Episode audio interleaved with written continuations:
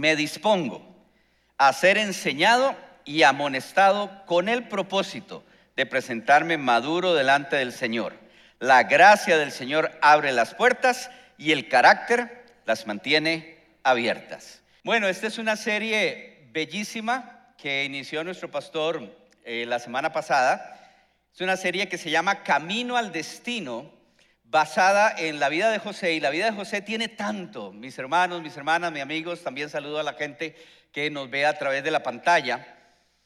Y quiero animarles, de verdad, yo les animo a que no se pierdan ninguna de las reflexiones, predicaciones en base a esta serie. La semana pasada, si no la ha escuchado, vaya a internet, búsquela, ahí está, para que pueda ver todas las piezas que se van uniendo en el camino que tienen que ver con esta serie. Y cada una de esas piezas es importante porque aunque en la forma, o sea, José, con toda su realidad histórica, Egipto, Faraón, etcétera, pues no se parece a nosotros, pero en, la, en el fondo sí. Y ahí está el tema, porque a través de la vida de José vamos a aprender realmente principios fundamentales que tienen que ver con nuestra vida, con lo que Dios quiere hacer y pruebas que vamos a pasar. Ahora, yo me traje aquí un José, también lo contratamos, ¿verdad? Vino desde el pasado. y recordemos un poquito lo que nuestro pastor, algunos conceptos importantes, eh, compartió la semana pasada. Va a pedirle a José que se ponga aquí a la par. A que tiene cara de José. Algunas cosas importantes que nos recuerda la vida de José. Lo primero es que Dios tiene planes y propósitos para nosotros, que caminemos en esos planes, que entendamos sus propósitos, que vayamos hacia esos planes y esos propósitos. Y tengo que decir que el primer gran propósito de Dios en nuestra vida es que conozcamos a su Hijo como nuestro Señor y Salvador. Ahí está el punto, ahí comienza. Y a partir de ahí que conocemos al Señor como nuestro Salvador, comenzamos a caminar con Dios y en ese caminar vamos entendiendo más de sus planes, más de sus propósitos. Es como un cubo Rubik que se va armando, al inicio no lo entendemos, pero con caminando se va comprendiendo. Y vamos entendiendo ese destino que cada uno de nosotros particular, especial tiene. Ninguno de los que estamos acá, ni los que están allá en sus casas, nació por casualidad. Dios tiene un destino para vos y para mí que calza perfectamente solamente en nuestra vida. Y conforme vamos caminando con el Señor, vamos entendiendo eso. Eso es lo que nosotros vemos en José. Conforme Él va caminando en los propósitos y planes de Dios en diferentes momentos, poco a poco ese destino se va acercando y se va haciendo mucho más claro. Por eso esta serie se llama Camino al Destino. Ahora, yo tengo aquí a José y tengo que decir, recuerden que José era el menor, este, Tenía un grupo de hermanos amplio, era el mimado, el preferido. ¿Quiénes son los menores? Levanten la mano. A que los menores, usted tiene una cara de mimada. ¿Verdad? Los menores, yo soy el menor, así que usted también. Los mayores, ¿quiénes son? Esto hay que sanidad interior para todos. Porque los, los mayores se las traen también. Pero bueno, el menor era, este, en este caso José, el, el preferido, el mimado pero había relaciones tensas entre él y sus hermanos. Porque Jacob, su papá, pues lo había hecho el mimado y le había regalado, vea qué túnica tan linda, ¿verdad? Es así, es la original. Le había regalado una túnica de colores bellísima y sus hermanos, nos dijo eh, la semana pasada el pasaje y el pastor Alejandro, le tenían envidia y había tensión, hasta había odio.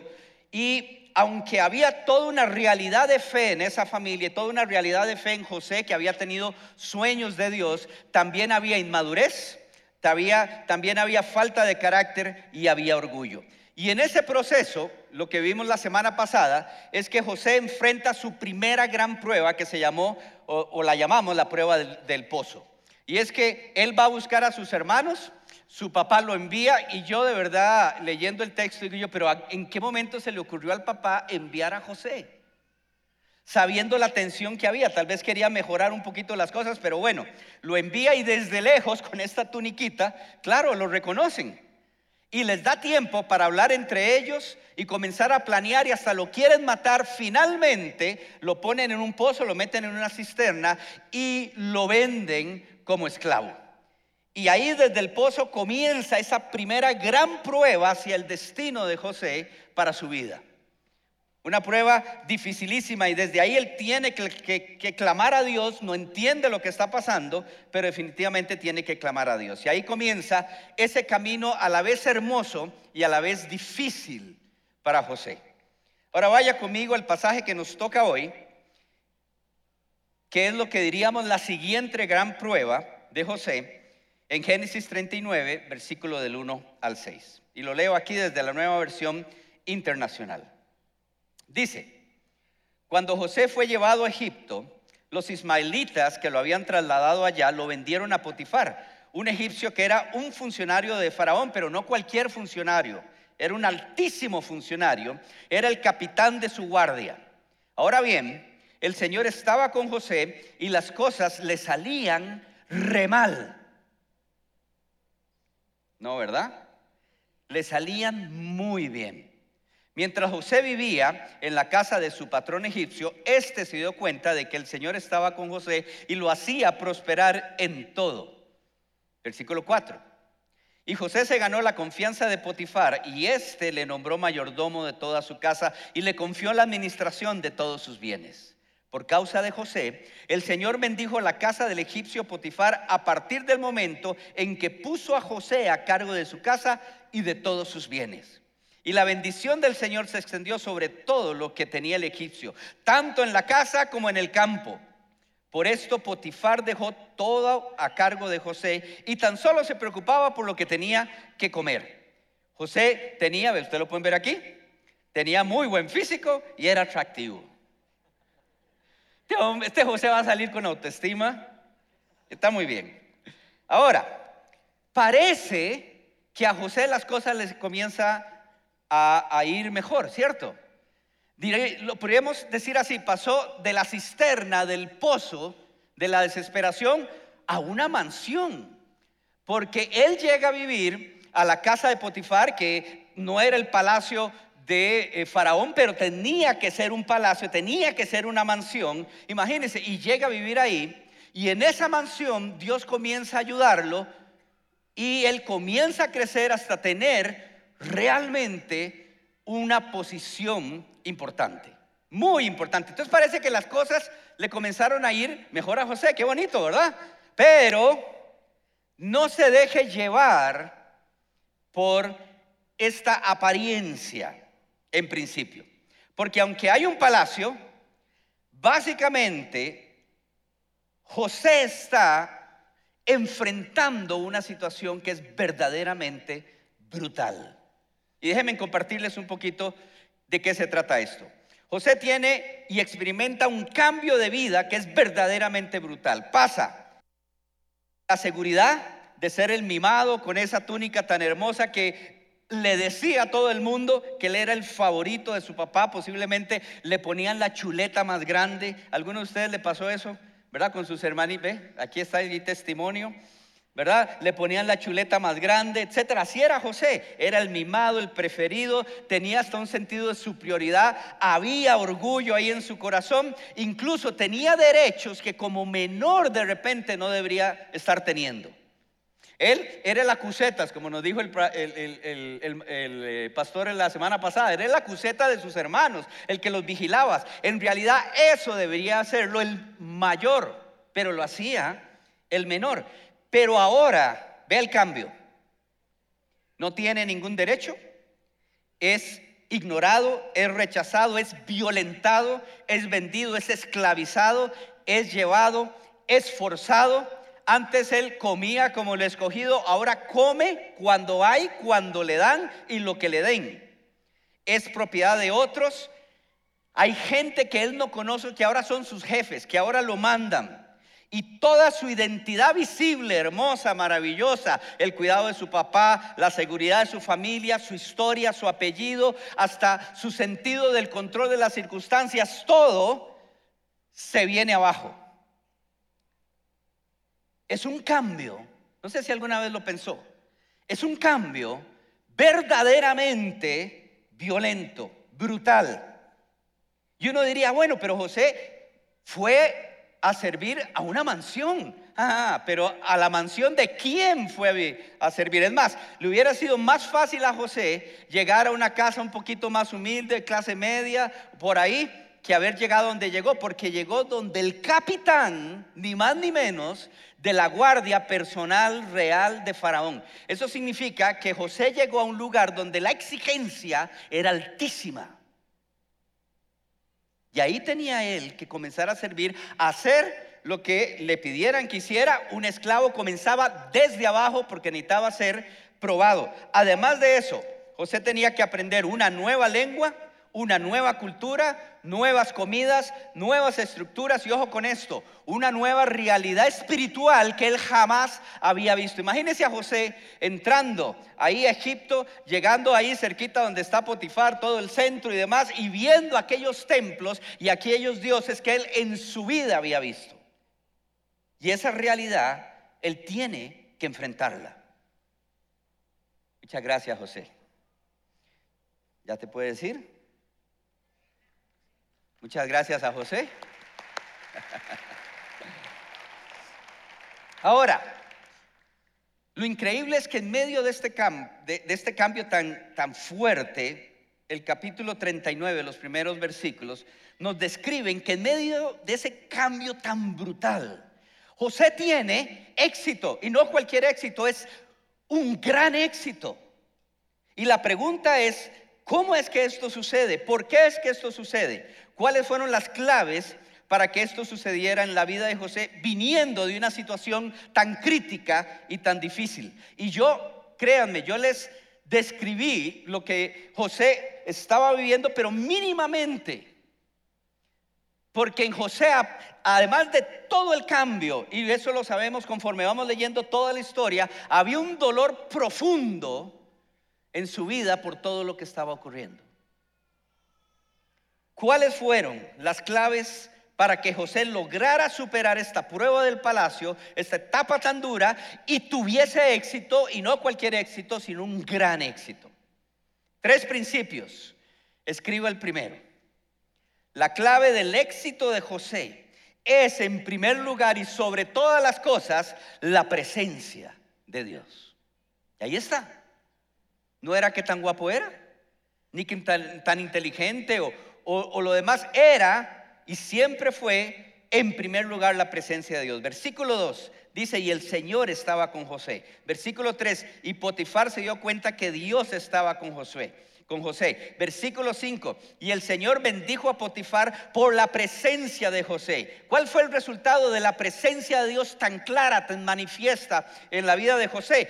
Que Dios hizo, y lo dice el pasaje una y otra vez, y Dios hizo prosperar a José ahí donde estaba.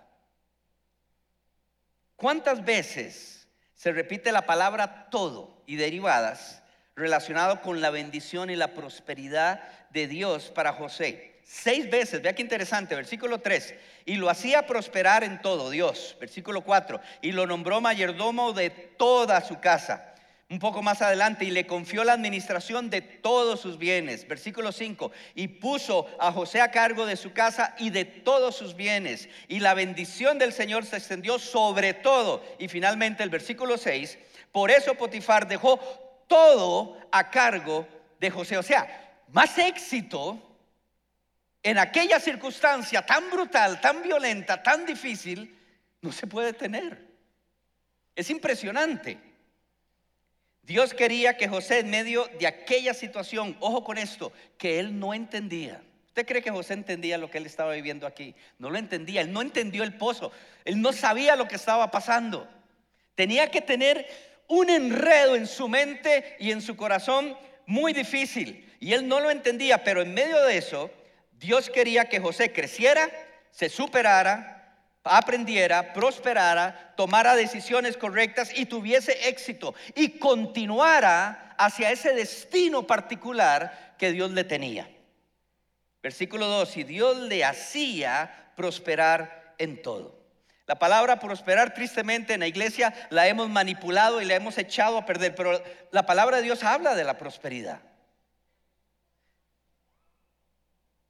Y en hebreo, la palabra prosperar quiere decir, vea qué lindo, me encanta, empujar hacia adelante. Y en el griego quiere decir ayudar en el camino. Entonces véalo con Josué, con José, perdón. Llega ahí a, la mansión, al palacio, y Dios comienza a prosperarlo. ¿Qué quiere decir? Comienza a empujarlo, a empujarlo. Y se ve tan claro en el pasaje como Dios lo va empujando para que él vaya creciendo, para que vaya superando, para que vaya teniendo éxito. Lo ayuda en el camino. Y es lo mismo con nosotros. Dios quiere también bendecirnos, prosperarnos, ayudarnos, o sea, empujarnos en el camino. ¿Dónde? En nuestras relaciones, en nuestra familia, en nuestro trabajo, en cómo manejamos las finanzas, en nuestros estudios, etcétera. Dios quiere empujarnos, empujarnos para que en ese proceso de empujarnos, de ayudarnos en el camino, vayamos encontrándonos con sus propósitos, sus planes y nos vaya empujando cada vez más hacia, hacia ese destino tan particular que cada uno de nosotros, que solo encaja con nuestra forma que cada uno de nosotros tenemos. Que un día podamos decir como Pablo, el apóstol, acabé la carrera y cumplí lo que Dios tenía para mí. Fui exitoso. Ahora, eso no significa que sea fácil. Si hay una historia que prueba que no lo es, es esta donde hay sacrificios, donde llegan obstáculos, donde llegan momentos en que la vida cambia. Y todos vamos en un momento dado a experimentar eso en nuestra vida. De repente llegan puntos donde ni siquiera nosotros, hijos e hijas de Dios, ni siquiera lo estamos esperando y de repente viene una vuelta en la esquina y quedamos mareados y en una situación que no esperábamos. Así fue con José. Pero en medio de eso, Dios lo estaba empujando. En el tema de esta palabra que hemos usado tan mal, a veces creemos que Dios quiere hacernos millonarios a todos.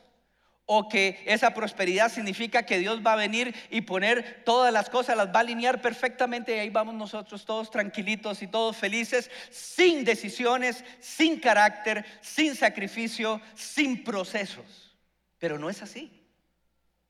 La historia de José nos recuerda que esto es así. Pasó un proceso durísimo, pero en ahí, Dios le hizo prosperar.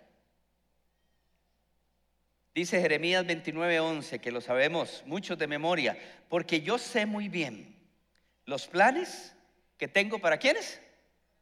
Para ustedes, afirma el Señor, planes de bienestar y no de calamidad, a fin de darles un futuro y una esperanza. Todos queremos conocer los planes de Dios y los propósitos de Dios. Pero tenemos que entender que la prosperidad en nuestra vida, el éxito en nuestra vida en las diferentes etapas, no tiene que ver en primer lugar con, lo importante que somos, o lo inteligente, o lo cargas, o los capaces, o la educación que, tuvimos, o la familia que, de la cual venimos. Tiene que ver siempre con la presencia y la bendición de Dios. Versículo 2. Y el Señor estaba con José.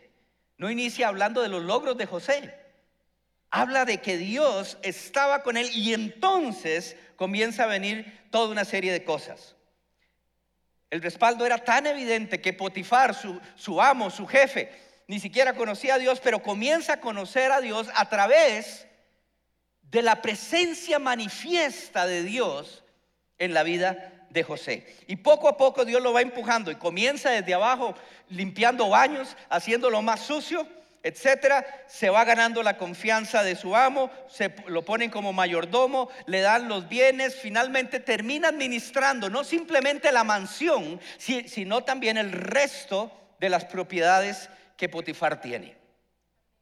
Y nada de esto, mis hermanos y hermanas acá y los que están en casa, nada de esto hubiese ocurrido sin el empuje de Dios. Es la presencia de Dios. Ahora, todos queremos esto, ¿sí o no? Yo quiero que Dios me empuje a mí en todo lo que yo estoy haciendo, con mi familia, en mi trabajo, como yo trabajo también las finanzas, etcétera. Yo quiero que Dios me empuje. Pero esto tiene una clave. Y la clave de la presencia de Dios, ¿cuál es? Escríbalo. La clave de la presencia de Dios es la obediencia. de que Dios manifieste su presencia y nos respalde. ¿Cómo es posible que José haya llegado a ser administrador de todo, o sea, comenzando desde abajo en la casa de Potifar?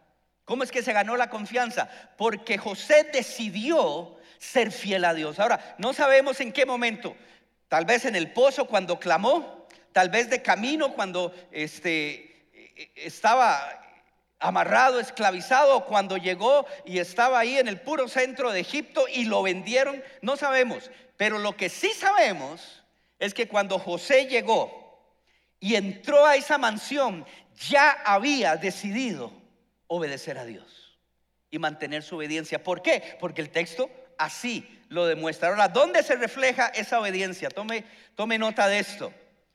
Se refleja en su fidelidad y administración de lo que no era suyo. Ahí se refleja. Ahí comienza. José representa a Dios ahí donde está. Y esa fidelidad y esa administración, él comenzó, ¿se acuerdan aquel pasaje? Si eres fiel en lo poco, te voy a poner, ¿dónde? En lo mucho. Y José comenzó desde abajo, literal. Pero él obedeció a Dios y en su obediencia se veía que él realmente estaba comprometido con Dios y era administrador. Incluso vea, vea esto, ni siquiera él se pertenecía a sí mismo. Era un esclavo. No le daban, pero ni el salario mínimo. No era salariado. Pero él decide ser obediente a Dios. Y esa obediencia luego se refleja en muchas otras cosas más. No se pierda el próximo domingo, porque el próximo domingo va a estar re bueno. Me salió mexicano, ¿verdad? Me salió re bueno, mano. Va a estar buenísimo. Pero aquí se refleja en que Él es fiel con lo que no es suyo. Y es tal su obediencia y el respaldo de Dios que Potifar, que no conoce a Dios, qué lindo, comienza a conocer a Dios. Dice Deuteronomio 11, 26 al 28, hablando Dios a su pueblo, hoy les doy a elegir entre la bendición y la maldición. Bendición si obedecen los mandamientos que yo el Señor su Dios hoy les mando obedecer. Y maldición si, si desobedecen los mandamientos del Señor su Dios y se apartan del camino que hoy les mando a seguir. Y se van tras dioses ajenos que jamás han conocido. En la prueba del palacio, esta decisión José la tuvo que tomar. Él, él yo, yo me imagino llegando, eh, estando ahí y con todo lo que eso significaba y él dijo, aquí yo decido obedecer al Señor. Se esforzó, fue confiable, fue buen, buen, administrador y ojo con esto, vea qué interesante, ante la injusticia que él estaba viviendo, porque José estaba viviendo una injusticia. ¿Ha vivido usted alguna vez una situación injusta? ¿Le ha dolido? ¿Le ha costado? Bueno, a José le costó muchísimo. No fue fácil para él. Pero ante la injusticia, como él decidió obedecer a Dios, se mantuvo justo. No reaccionó ante la injusticia de manera injusta, sino de manera justa. Y ante su confusión y dolor, porque lo tenía y lo tuvo ahí profundamente por bastantes años, decidió someter sus dudas y sus emociones a Dios y mantenerse obediente. ¿Sabe lo que sucede cuando nosotros a veces tenemos un dolor en nuestra vida, no entendemos, nos tratan mal, etcétera? Y se llena de dolor y de confusión nuestro corazón. Decidimos darle la espalda a Dios, alejarnos de Él, volvernos amargados y resentidos. Pero José no lo hizo. Él decidió en su obediencia someter sus emociones y su dolor y su confusión a Dios. Y Dios lo prosperó en todo. Charles Stanley, famoso predicador y escritor, dice, nunca te vas a equivocar obedeciendo a Dios. Por cierto, hay un libro, apúntelo, buenísimo. Estoy yo por terminarlo, se llama El éxito a la manera de Dios de Charles Stanley. Y no se lo vendo al final. John Maxwell, no, eh, lo del eso no es mentira, pero es mentira, pero John Maxwell dijo, también escritor famoso, el verdadero éxito está en obedecer a Dios. Entonces, la clave del éxito es la presencia de Dios.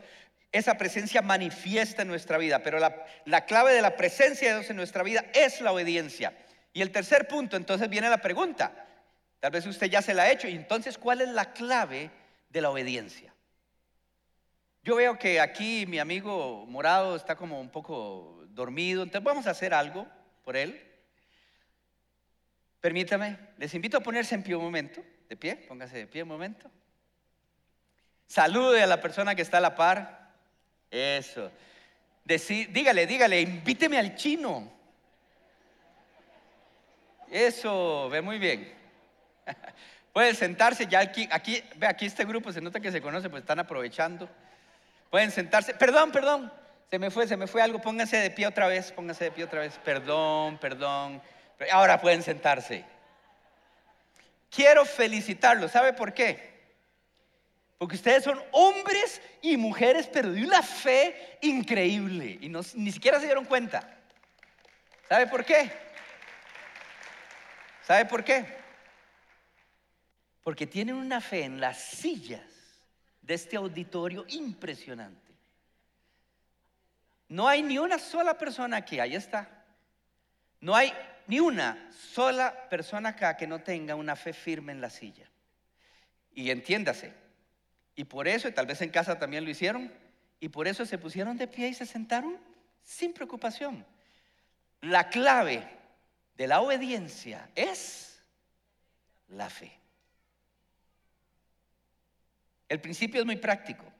La fe produce obediencia en nuestra vida. Ahora, piensen esto, ¿qué hubiese pasado si José llegando a donde estaba hubiese perdido la fe? Le voy a decir lo que hubiese pasado. La historia de José no estaría escrita aquí. José se hubiese perdido en Egipto. Sin duda. Es como, hagámosle un poquito a este momento, es como si de repente José ¿verdad? Este, o alguno de ustedes que se parecían a José, viniendo tal vez de, un contexto muy sencillo, llegan a, la nación más poderosa de la tierra y vamos a decirlo así, llegan a Nueva York y ahí van a vivir a una mansión increíble, llena de lujos y usted va caminando y va creciendo, etcétera. Si usted no tiene fe en ese contexto, se pierde. Pero José decidió ante lo que no entendía, decidió creer que Dios tenía algo mejor para él. Y a pesar de los desafíos y los sacrificios y las injusticias, relaciónelo esto con su vida, decidió mantener la fe y creer que Dios tenía algo para él. Usted se imagina, yo me, yo me, imaginé a José los primeros meses en la casa de Potifar después de venir de donde él venía y pasar todo lo que pasaba y saber que era un esclavo. Usted se imagina las voces que llenaban la cabeza de José una y otra vez. José, fuiste tan orgulloso que metiste la pata, lo arruinaste. Tus hermanillos te vendieron. José, ¿Cuáles sueños? ¿Cuál destino? ¿Cierto o no? Es más, José, vea, usted está en el país más poderoso de la tierra. Es más, te estás mezclando con los hombres más poderosos sobre la tierra. ¿Se imaginan a quién habrá conocido José en esa mansión?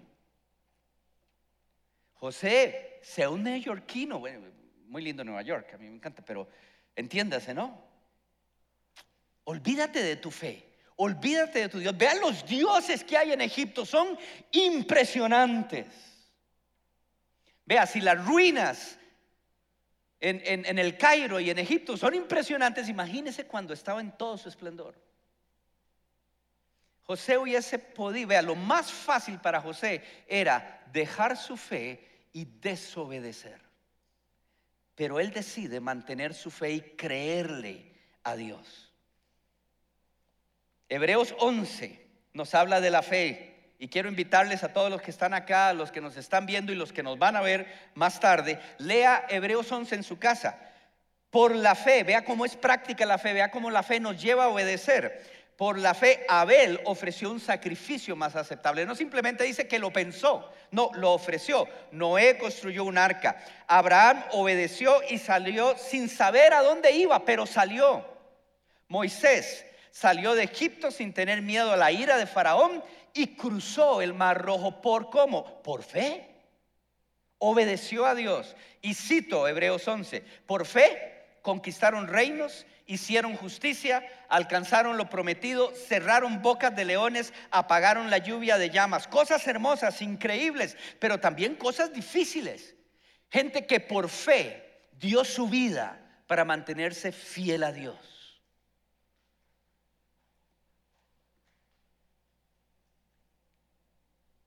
Cuando nosotros tenemos fe en el Señor, obedecemos. No somos perfectos, José tampoco lo era. Pero también cuando en nuestra vida hay falta de fe, ¿qué sucede? ¿Sí o no? Dejamos de obedecer a Dios. Nos alejamos de Él. José como esclavo, como siervo, como encargado, como mayordomo, como administrador, su fe se mantuvo. Lo que quiero decir es que su posición varió y sus condiciones fueron variando, pero su fe se mantuvo y como su fe se mantuvo y él creyó a Dios, siguió obedeciendo. Y como siguió obedeciendo, la presencia manifiesta de Dios estaba con él y lo fue empujando en medio de todo lo que él estaba viviendo. Ahora, hay una gran noticia, tengo una buena noticia. Y es que todo esto en la vida de José no es solo para él es también para nosotros.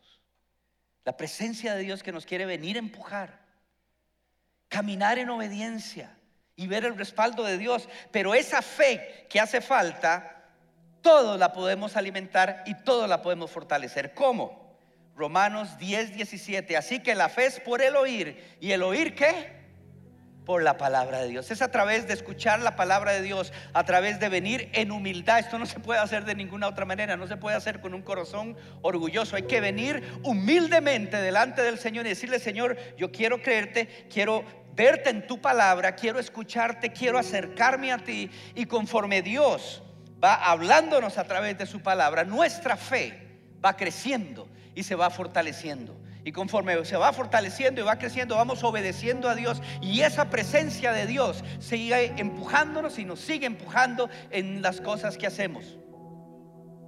Aunque habrá momentos difíciles, pero ahí seguirá el Señor. Me encanta esto.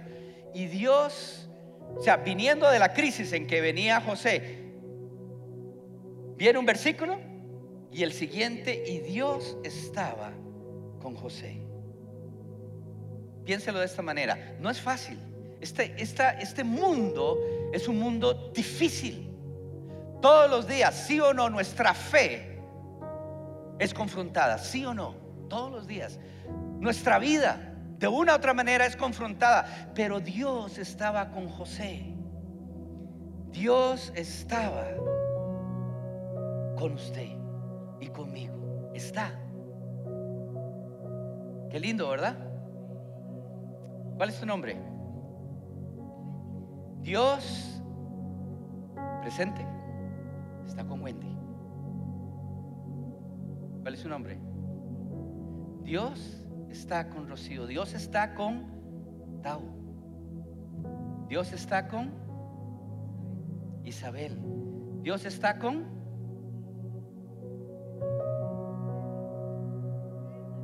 Randall, César, y con Randall también. Dios está con Rocío. Dios está con Roberto. Dios está con Andrés. Alguien allá atrás, allá atrás, allá atrás. Que me grite su nombre rápido. ¿Cómo? Mario, Dios está con Marito. Manuel. Gustavo. Qué lindo, ¿verdad? Es un desafío obedecer a Dios, pero tenemos su espíritu, su palabra para que la fe crezca y nos fortalezca. Se cumple perfectamente en la vida de José lo que dice Hebreos 11:6. Sin fe es imposible agradar a Dios.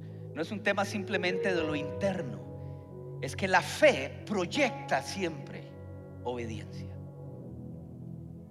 Fe y obediencia van de la mano. José llegó a ese palacio y tuvo una gran prueba, pero él vio la presencia de Dios, obedeció, mantuvo su fe. Y esos son los mismos principios y el mismo llamado que nosotros tenemos. Y en ese camino Dios se va revelando a nosotros y nos va haciendo entender cuál es ese destino tan particular que cada uno de nosotros tenemos.